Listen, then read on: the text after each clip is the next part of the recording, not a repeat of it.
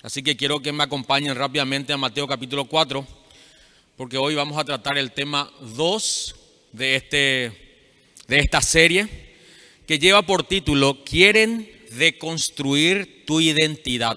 Así se titula este mensaje. Y yo quiero eh, iniciar diciéndoles que esta noche vamos a poner al descubierto una de las estrategias más violentas que Satanás utilizará para matar a la juventud.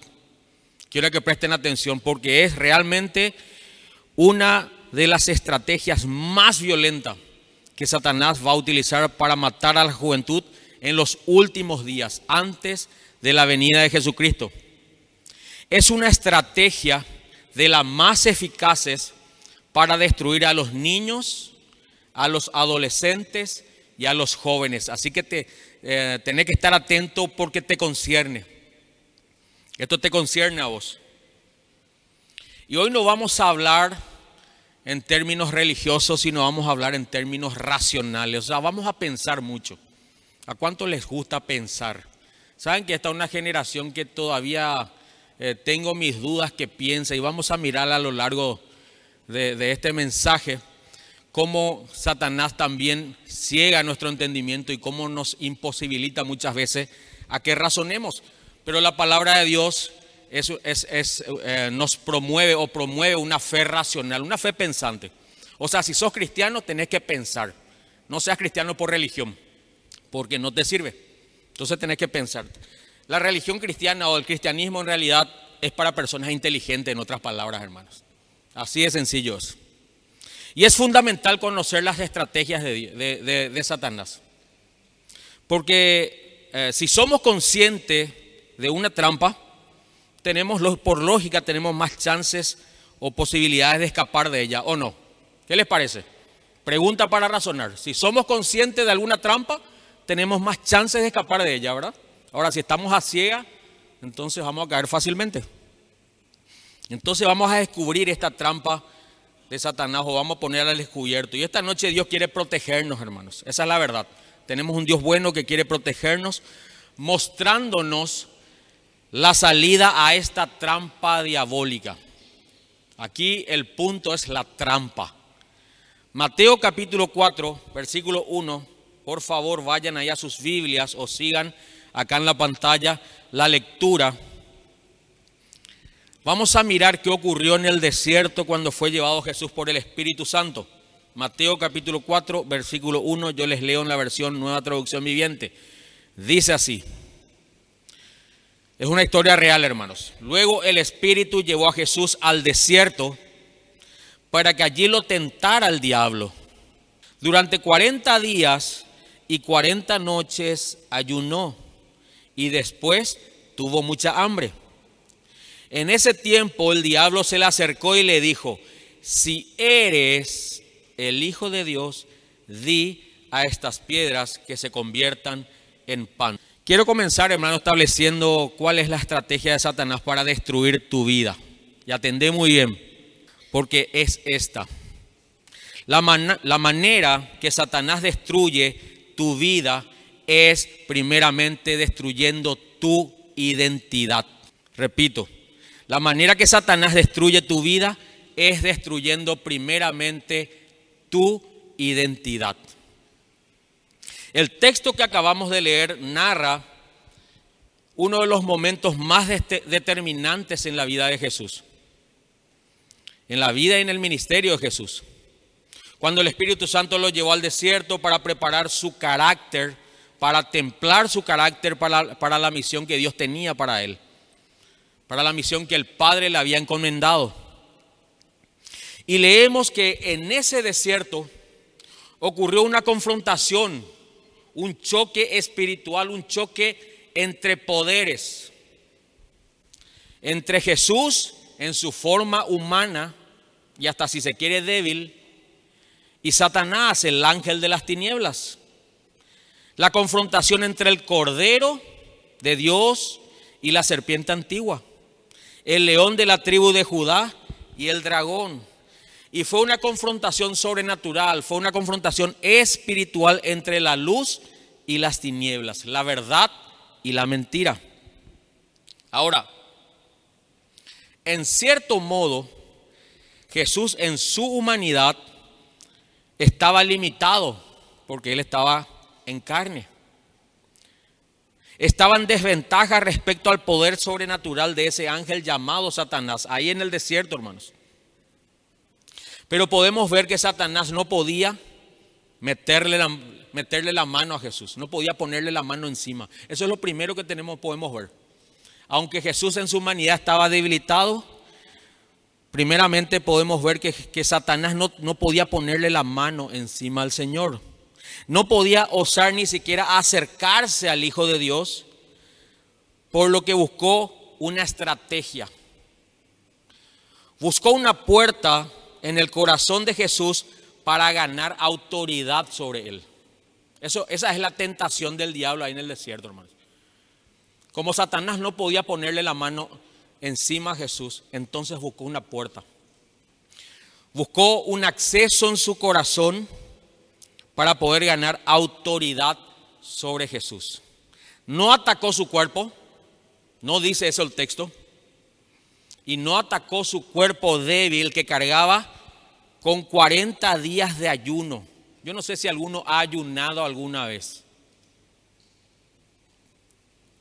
Y si, si hemos ayunado, a ver si pasamos las 24 horas, ¿verdad? Y creo que me fui demasiado lejos ya. A ver, tres horas, hace tres horas que no como, hace seis, hace ocho. Algunos hace 15 minutos, ¿verdad? Ya están con el estómago rugiendo. Jesús llevaba 40 días ayunando. Pero Satanás no atacó la debilidad de su cuerpo, sino que atacó su mente, atacó su corazón espiritual y atacó directamente apuntando, ¿saben dónde? A su identidad. Satanás sabía que si lograba poner en confusión a Jesús sobre su identidad, entonces tendría autoridad y control sobre su vida y sobre su propósito de Dios. ¿Podemos comprender esto, hermanos? La tentación de Satanás en el desierto no era para hacerle romper el ayuno, animándole a convertir las piedras en pan. Tampoco fue que se tire del pináculo del templo para que muera sino que la tentación de Satanás era traer una duda a la mente de Jesús sobre quién él era. Era afectar de forma directa y violenta su identidad. Satanás le dijo, hermanos, en esta, en esta tentación, dos veces le dijo, si eres el Hijo de Dios, si eres el Hijo de Dios, di a estas piedras que se conviertan en pan le volvió a decir, si eres el Hijo de Dios, sube al pináculo del templo y arrójate al vacío. Si eres hijo de Dios. Esa fue la tentación, hermanos. Satanás intentó traer confusión a la identidad de Jesús. Porque sabía que si, lo, si lograba hacer dudar de su identidad, podía abortar los planes de Dios sobre su vida. Y si algo debemos saber de Satanás es que él no es muy original. Siempre usa las mismas estrategias. Y si lo hizo con Jesús, también lo hará con todos nosotros. Y si lo hizo con el Hijo de Dios, tenés que saber que también lo va a hacer contigo, va a hacerte dudar de tu identidad. Y atendé muy bien esto. Si sos un hijo de Dios, si no sos, sos hijo del diablo, no tenés escapatoria. Pero si sos un hijo de Dios, Satanás no puede ponerte la mano encima.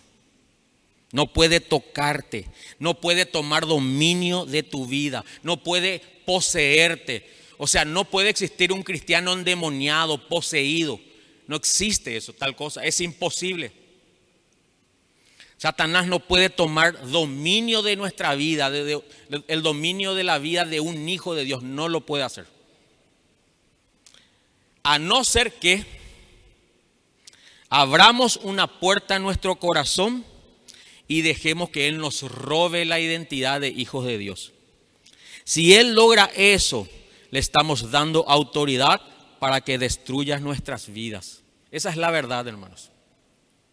La identidad que nosotros tenemos como creyentes, como hijos de Dios, es el fundamento de nuestra vida cristiana. ¿Quiénes somos en Cristo? Ese es nuestro fundamento. Fíjense, hermanos, que la identidad es un conjunto de rasgos propios de una persona que le permite distinguirla de otra o dentro de un grupo. Eso, esa es la definición de identidad. Conjuntos de rasgos propios de una persona que permite distinguirla dentro de un grupo. Ahora te hago una pregunta, porque dijimos que íbamos a razonar, ¿sí? Y quiero que piensen y respondan. ¿Qué es lo más básico y lógico que te identifica a vos como persona? ¿Qué es lo más básico y lógico? A ver. ¿Perdón? El nombre. El nombre es lo más básico que te identifica como persona. Porque si alguien te pregunta, ¿quién sos vos? ¿Qué le vas a responder? Soy colorado. Eh, soy cerrista. ¿Qué le vas a responder? Le vas a responder tu nombre, ¿verdad? Es lo más básico y lógico. Esa es tu identidad. Acompáñenme por favor a Daniel capítulo 1. Daniel capítulo 1 versículo 3.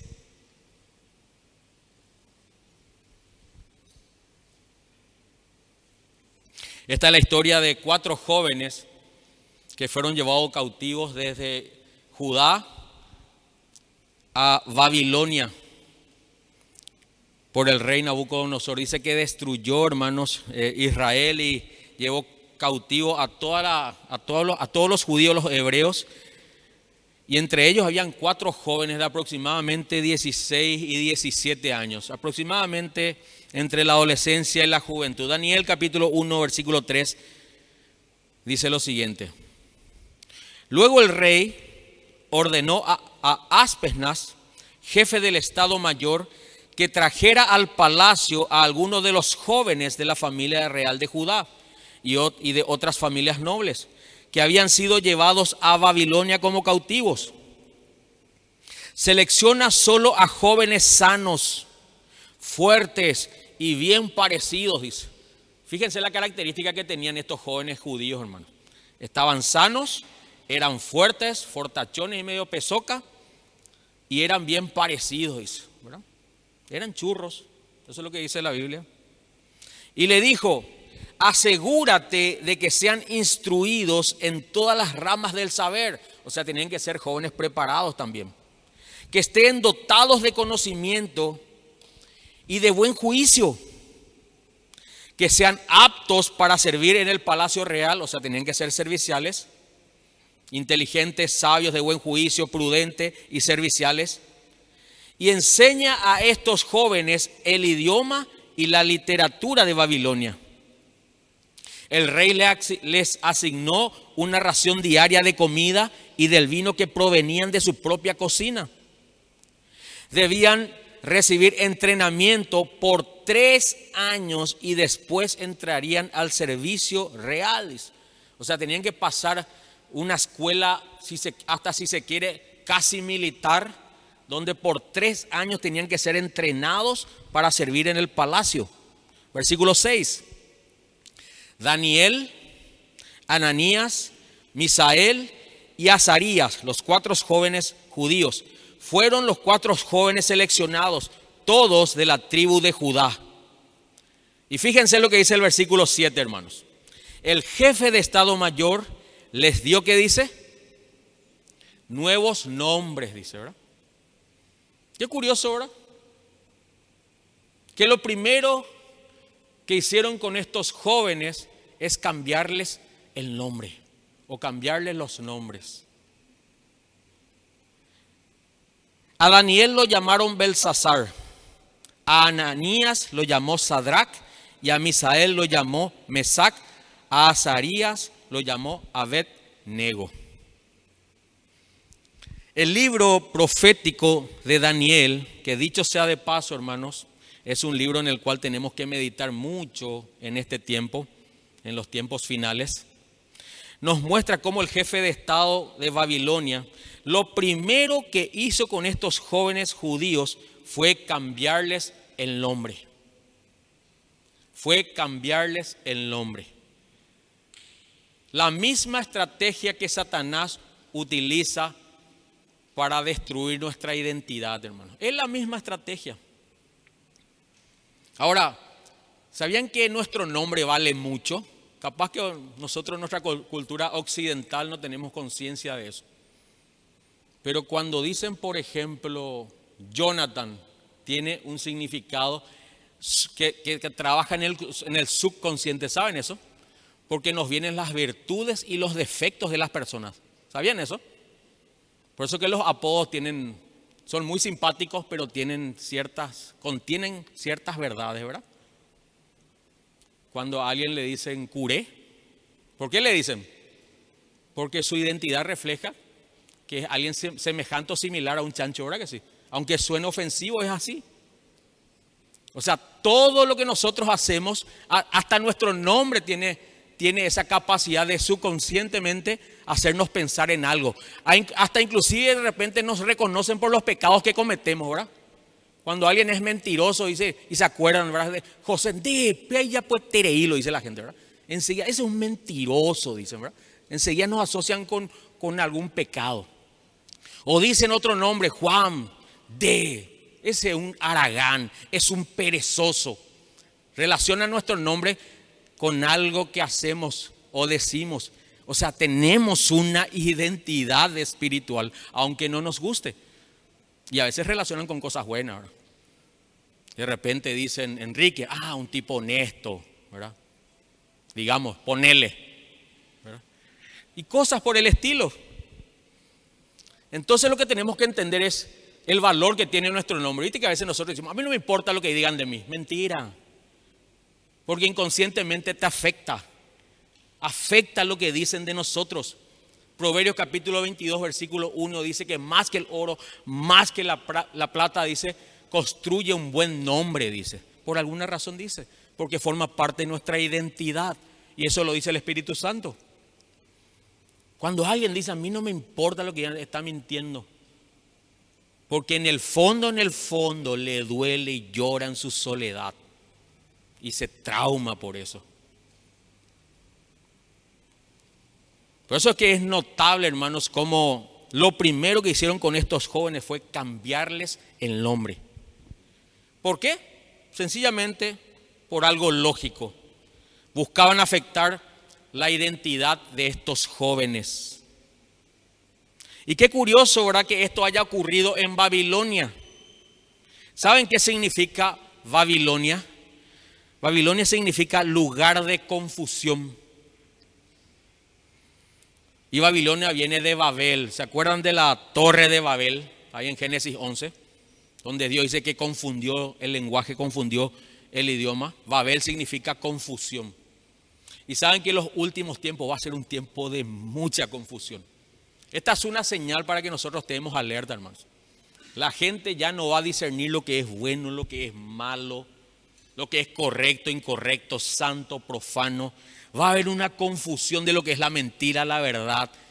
Vieron que hay una guerra de desinformación ahora. Un periodista dice una cosa, otro periodista dice otra cosa. Los médicos tienen una postura sobre, sobre las pestes o las enfermedades. Otros médicos en contrapartida tienen otra postura. Y hay una confusión. Ya uno no sabe qué es lo que va a creer, ¿verdad? Estamos viviendo en la Babilonia moderna, hermanos. Y en Babilonia fue el primer lugar donde buscaron deconstruir la identidad de los jóvenes. Esta es una estrategia antigua de Satanás, de construir la identidad. ¿Qué significa deconstruir? Atiendan bien. Deconstruir no es lo mismo que destruir. Deconstruir significa dar una nueva forma a algo que ya está construido. Es derribar los fundamentos que sostiene un edificio. Eso es de construir, derribar los fundamentos que sostiene un edificio. Es decir, volver al origen de algo o de alguien y cambiar sus bases. Pregunta, seguimos razonando. ¿Qué pasaría nosotros en esta noche si quisiéramos cambiar las bases de este edificio con nosotros aquí adentro? ¿Qué pasaría, hermanos? Se derrumbaría, ¿verdad? No hace falta tener un posgrado en ninguna universidad, ¿verdad? Ni ser un ingeniero civil. Se va a venir abajo el techo sobre nuestras cabezas y moriríamos aplastados. Eso es lo que va a ocurrir.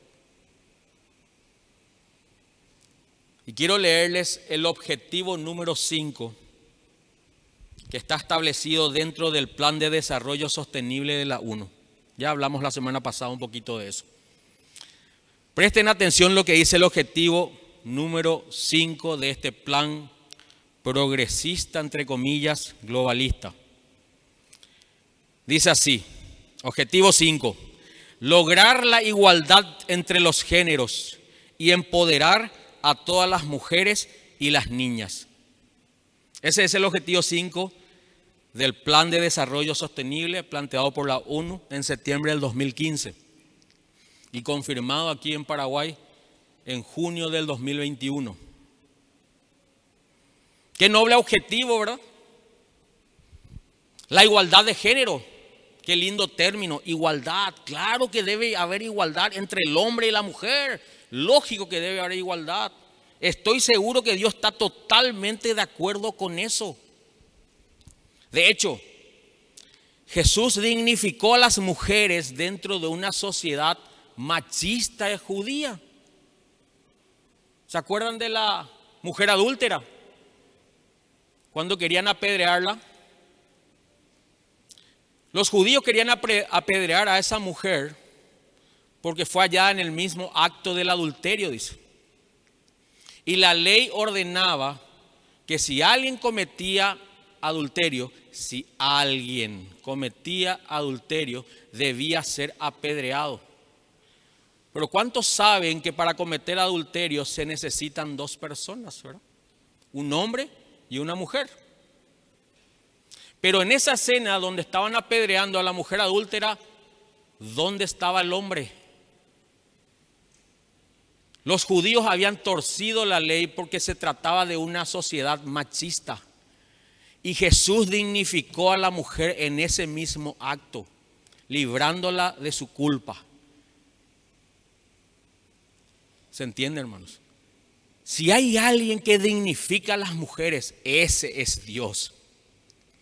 No las leyes de los hombres, no la ONU, no el Fondo Monetario Internacional, no la Organización Mundial de la Salud, no ningún movimiento feminista. No, si hay alguien que dignifica a las mujeres es Dios. El único que puede dignificar a las mujeres es Dios. Y vamos a volver a leer lo que dice este objetivo número 5. Lograr la igualdad de género y empoderar a las mujeres y niñas. ¿Qué? ¿Qué es eso? Como diría Bob Esponja, ¿verdad? Empoderar a las mujeres y niñas. ¿Dónde hay igualdad en eso, hermanos? Hermanos, quiero que aprendan a razonar. Aprendan a pensar, hermanos. No se guíen por lo que les estoy diciendo. Investiguen, estudien, comprueben, busquen, larguen las redes sociales un segundo, diez minutos de tu día, investigar lo que está ocurriendo alrededor del mundo y comparar con lo que dice la palabra de Dios y aprender a razonar, aprender a pensar con inteligencia. Las metas propuestas dentro de este objetivo lo que busca es desconstruir la identidad de los niños, adolescentes y jóvenes en todo el mundo. Saben que la, ley de géneros No te va a hacer a vos homosexual ni a vos lesbiana, mi hermano. Porque esa es la tendencia natural de nacimiento. Cada uno tenemos una inclinación natural. Que venga a implementarse la ley de género, a mí no me va a volver trolo. Ni a vos, ni a vos lesbiana. Pensá, ¿qué es lo que están buscando con esto? Afectar a los niños, a los adolescentes y a muchos jóvenes que no tienen una identidad. A ese tipo de personas, a ese segmento está apuntando esto, principalmente a los niños. Y quiero decirles algo en relación a esto. Todos nacemos con una inclinación al pecado. Y te puede atraer alguien del mismo sexo. Pero no es diferente a un hombre casado o a un joven soltero a quien le atrae alguien del sexo opuesto y peca en su mente. Es el mismo pecado sexual. Ni tampoco la conversión tiene que ver que cuando nosotros prediquemos a, homosexuales o lesbianas o a bisexuales o a qué sé yo cuántos géneros hay hoy, se conviertan y la, y la lesbiana se vuelva heterosexual. No, no, no necesariamente, sino que refrene la maldad que hay en él, que refrene la maldad, ese pecado que hay en ella y conscientemente se incline a hacer la voluntad de Dios. Eso es lo que ocurre en el nuevo nacimiento.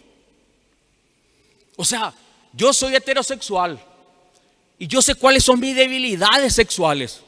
Que yo sea cristiano no me anula mis debilidades sexuales ni las tentaciones. Las sigo teniendo, están en mí.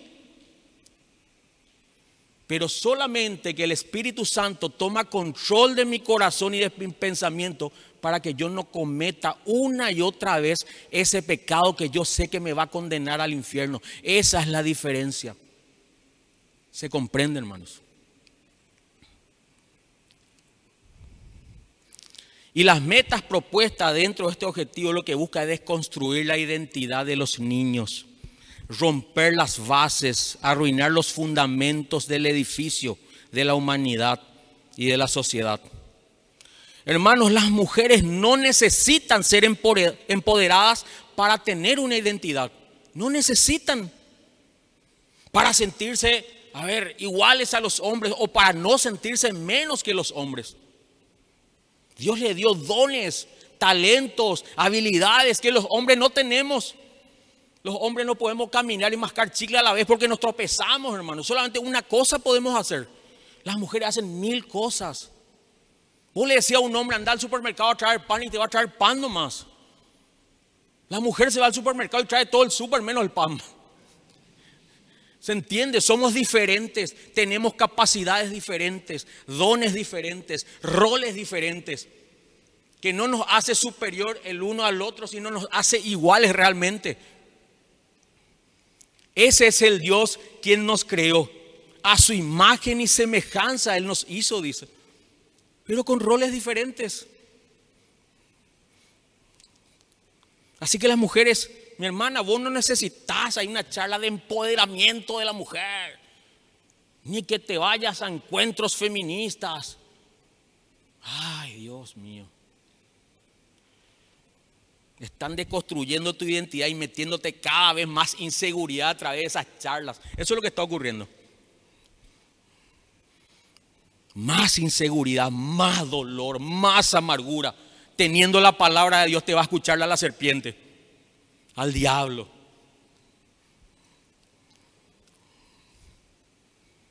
Las mujeres no necesitan ser empoderadas para tener una identidad ni y para no sentirse menos que los hombres, para obtener dignidad. Las mujeres lo que necesitan, las mujeres del mundo entero lo que necesitan es conocer a Jesucristo, a ese Dios de amor a ese Dios que dignifica. Eso es lo que necesitas vos y necesitan todas las mujeres, mi hermano, mi hermana. Quiero compartirles un artículo que leí esta semana, que habla sobre una ley que entró en vigencia ahora en, febrero de este año en España. La ley eh, este, esta, esta ley se llama la ley del solo sí, si es sí. Así se llama la ley la ley del solo sí, si es sí. Y esta ley reforma, les leo el artículo, hermanos, el artículo periodístico. Esta ley reforma la definición de consentimiento en una relación amorosa. A veces nosotros leemos noticias de otros países y nosotros estamos tan tranquilos acá, ahora que parece que no nos va a llegar, pero les cuento que nos va a llegar. ¿sí? Por eso tienen que conocer esta trampa del diablo. Esta ley reforma la definición de consentimiento en una relación amorosa. Atiendan jóvenes.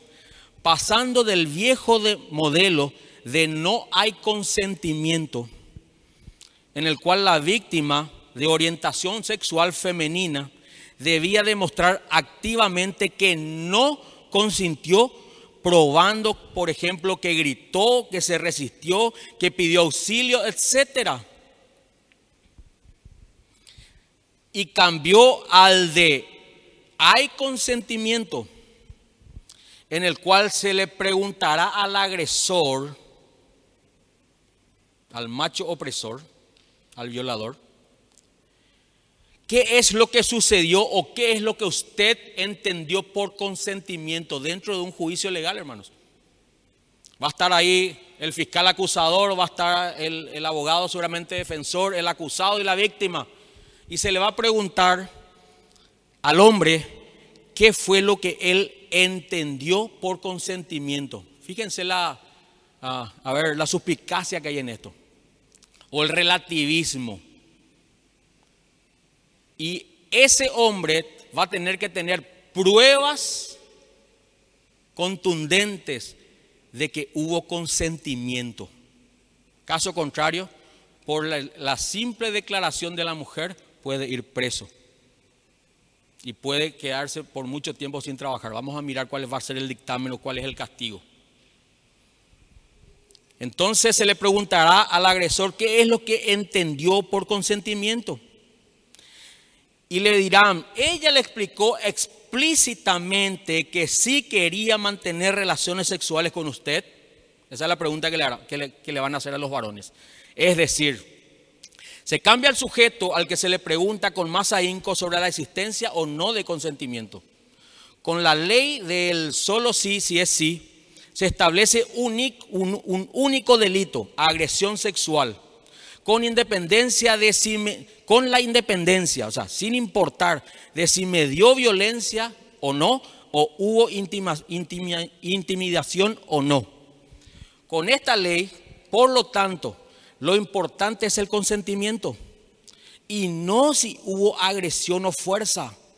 Es decir, ahora la violencia ya no es determinante, sino es un plus que agravará la pena hasta 15 años de cárcel e imposibilidad de trabajar para el hombre, para el hombre acusado en ninguna oficina del Estado. 15 años de cárcel y no va a poder trabajar para el Estado. Sigue diciendo el artículo.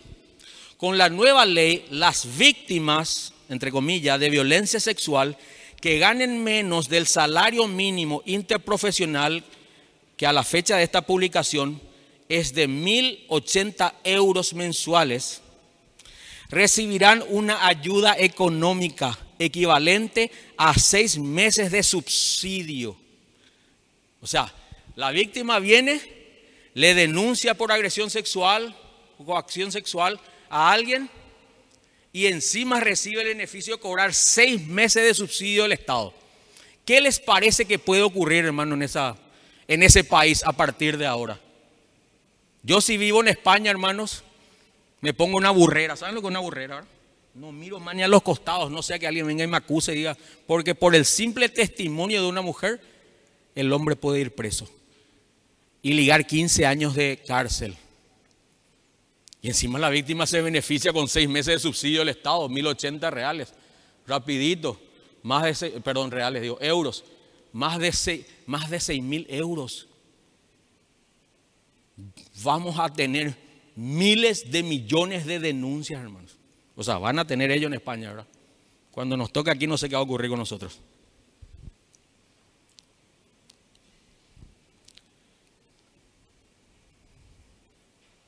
Lo que busca este objetivo número 5 del Plan de Desarrollo Sustentable es que los hombres, varones, ya no ejerzan el desarrollo natural de la masculinidad.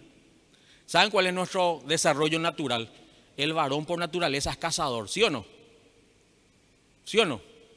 El varón por naturaleza es papero, si quieren llamarlo así. Es el que corteja, es el que da el primer paso, es el que se acerca. Y con esta ley, con este objetivo, lo que se busca que es anular ese desarrollo natural, natural del hombre, evitando acercarse a las mujeres por temor. Imagínense, no puedes acercarte a tu edad, joven, lleno de vigor, no puedes acercarte a, a una mujer. Lo único que te queda es gay.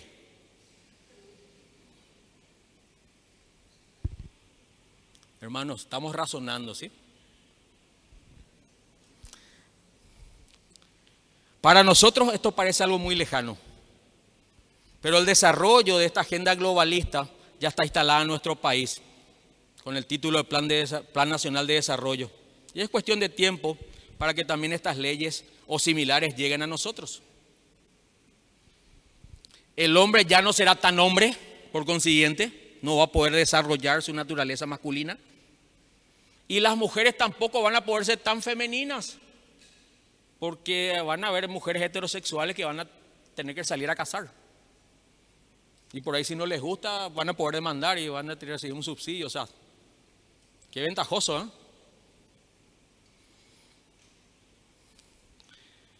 ¿Saben por qué ocurre esto, hermano? Porque están desconstruyendo la identidad, nuestra identidad. Y repito, va a afectar a niños, adolescentes y jóvenes.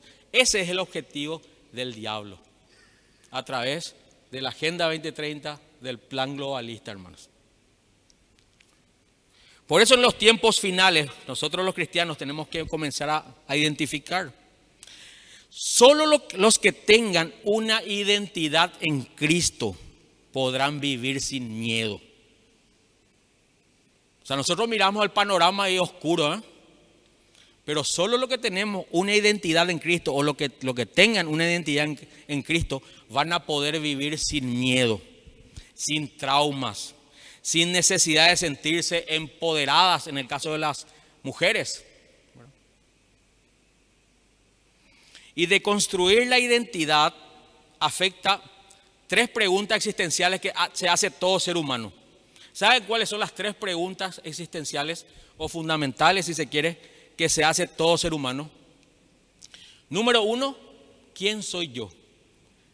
Esa es la primera pregunta que nos hacemos todos. ¿Alguna tuvieron algún divague de madrugada, escuchando una música y comenzaste a pensar, ¿quién es lo que yo soy? Esa es una pregunta que está en el corazón del ser humano. ¿Quién soy yo? La segunda pregunta, bueno, esta primera pregunta es importante porque tenés que, tener identidad. Tenés que saber quién sos. Si medio no sabes quién sos, ah, estás en la trampa del diablo. Vos tenés que saber quién sos. Tenés que saber quién, qué es lo que vale tu nombre y cuánto vale tu alma para el Señor. Tenés que tener una identidad, tenés que saber quién sos. La segunda, porque el diablo va a buscar desestabilizar, de construir esa identidad. La segunda es de dónde vengo, de dónde yo provengo. Y aquí tiene, juega un rol importante, la, juegan un rol importante nuestros ancestros, nuestros padres, abuelos. Fíjense cómo el modelo de familia hoy está totalmente también deconstruido, ¿verdad? O sea, las familias son un caos. Mi generación, les cuento, mi generación es una generación de donde hubo un, porcentaje elevado, digamos, de divorcios, pero esta generación es una generación que no, prácticamente crecieron sin papá o sin mamá. realmente no tienen un pasado, o mucha gente no sabe ni de dónde viene, ¿verdad? Cómo fue su infancia, quiénes fueron sus ancestros. Fíjense que una de las cosas, le voy, le voy a, vamos a hacer una prueba, ¿sí? Me viene a hacer esto ahora. Vamos a hacer una prueba. Algo que se va a atacar mucho en este tiempo es la historia de nuestra nación.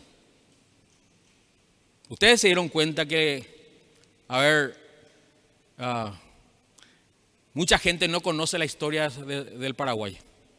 Vamos a hacer una pregunta. Voy a lanzarle una pregunta y van a responder solamente los menores de 30 años. Los mayores de 30, calladitos se van a ver bonitos, ¿sí? A ver, ¿quién fue el presidente, el primer presidente constitucional del Paraguay? ¿Quién fue? Toc, toc, corre el tiempo. Toc, toc.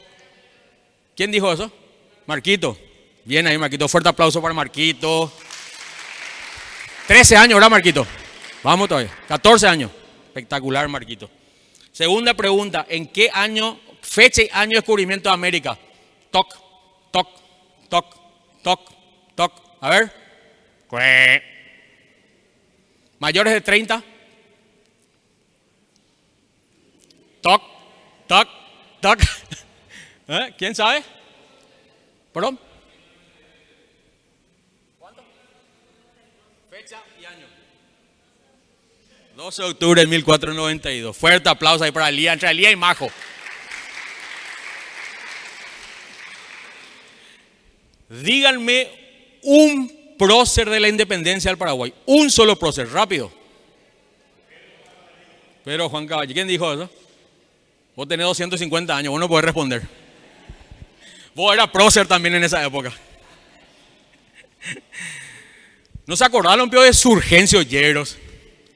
Pero por lo menos por Surgencio tienen que haberse acordado. Hermanos, si bien está una dinámica, es algo para que nosotros entendamos. La desconstrucción de la identidad tiene que ver también con anular nuestro pasado, anular la historia de nuestra vida, de dónde nosotros provenimos. Es la segunda pregunta existencial. ¿Quiénes somos? ¿De dónde venimos? Y la tercera pregunta es, ah, ¿cuál es el propósito para el cual estás en esta vida? ¿Cuál es el propósito de tu vida? ¿Alguna vez te pusiste a pensar, ¿Cuál es el propósito de mi vida? ¿O vivís porque el aire es gratis? Estas son preguntas que se hace todo ser humano. A veces le, en, ocasiones uno le dice a su, a su mamá, le dice, pero yo no te pedí lo que, que me traigas a la vida, ¿verdad? Que me des la vida. Pero uno tiene que tener muy claro esto. ¿Quién soy? ¿De dónde vengo? ¿Y cuál es mi propósito en la vida? Tres preguntas que te dejo como tarea para que te respondas hoy y el resto de tu vida. Las respuestas a estas preguntas solo las puede dar Dios. Yo antes de Cristo no sabía ni quién era, ni dónde venía, no me interesaba, mucho menos cuál era el propósito de mi vida. Crecí como yuyo, hermanos.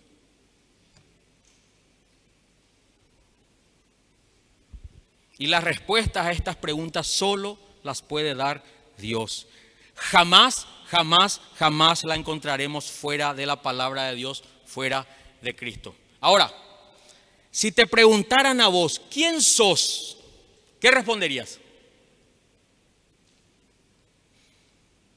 Si te preguntaran cuál es el propósito de tu vida, o sea, la motivación que te mantiene con vida, ¿qué le vas a responder?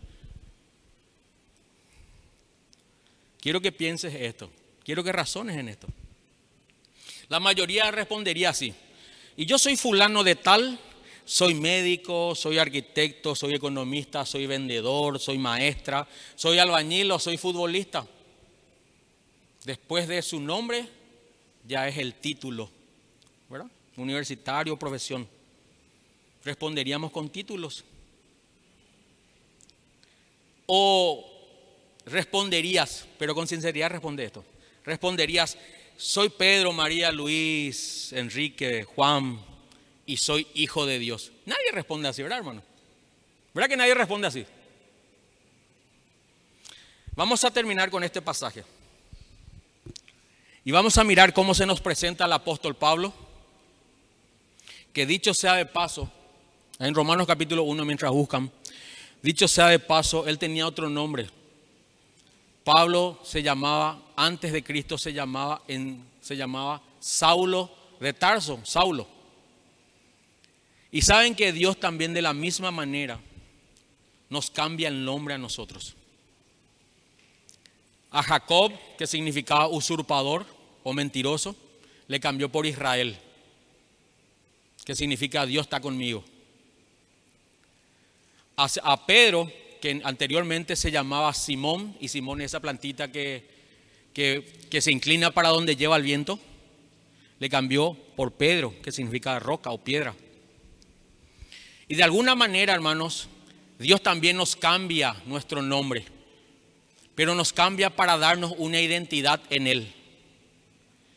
Y yo quiero que presten atención, porque toda la, toda la escritura dice que fue inspirada por Dios y es útil para corregir, redarguir, para instruir en justicia, para que el hombre de Dios, el hombre y la mujer de Dios, esté preparado para toda buena obra, dice.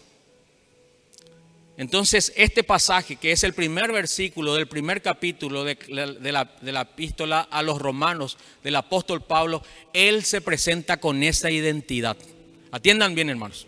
Romanos capítulo 1, versículo 1. Dice así, yo Pablo, se presenta con el nombre, ¿verdad? Está declarando su nombre. Esclavo de Cristo Jesús. Fíjense esta identidad, hermanos. Yo Pablo, maestro de la ley judía. Yo Pablo, hebreos de hebreos. Yo Pablo, circuncidado al octavo día. Yo Pablo, celoso de la ley, perseguidor de la iglesia. No. Yo Pablo, maestro. Yo Pablo, predicador. No, no, no. Yo Pablo, esclavo de Jesucristo. Esa es la, identidad de Pablo. Y dice lo siguiente, y elegido por Dios para ser apóstol y enviado a predicar su buena noticia, escribo esta carta.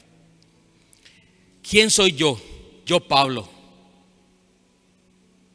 esclavo de Jesucristo, escogido por Dios ¿Cuál es mi propósito en la vida?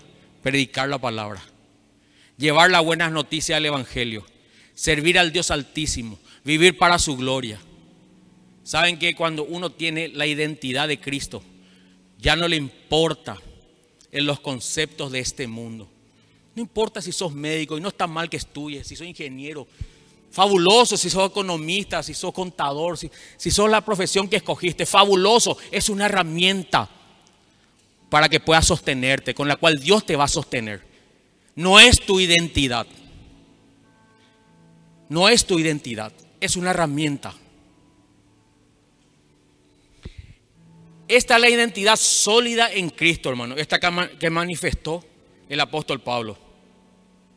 Cuando uno puede decir, yo soy José Barrios y soy esclavo de Jesucristo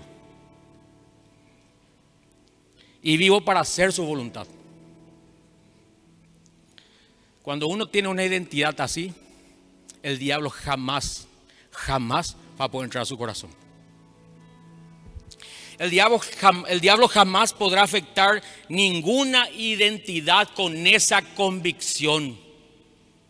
No te define la marca del celular que tengas, no te define. Esa no es tu identidad, esa es la identidad que el mundo te propone que vos estás absorbiendo.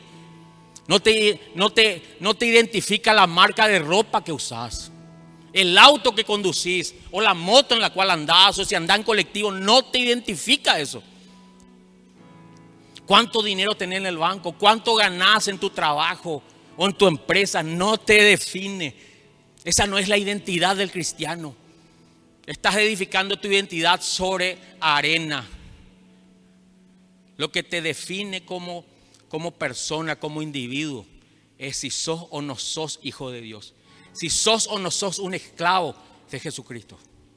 Si sos o no sos alguien que está haciendo la voluntad de Dios. Cuando vos estás haciendo la voluntad de Dios, ahí lo que puedo decir, no me importa lo que piensan los demás. Ahí puedo decir yo, a mí no me importa lo que pienso, a mí me importa lo que piensa Dios de mí. Y realmente me interesa lo que Dios piensa de mí. Amén. Yo te invito a que inclines tu rostro.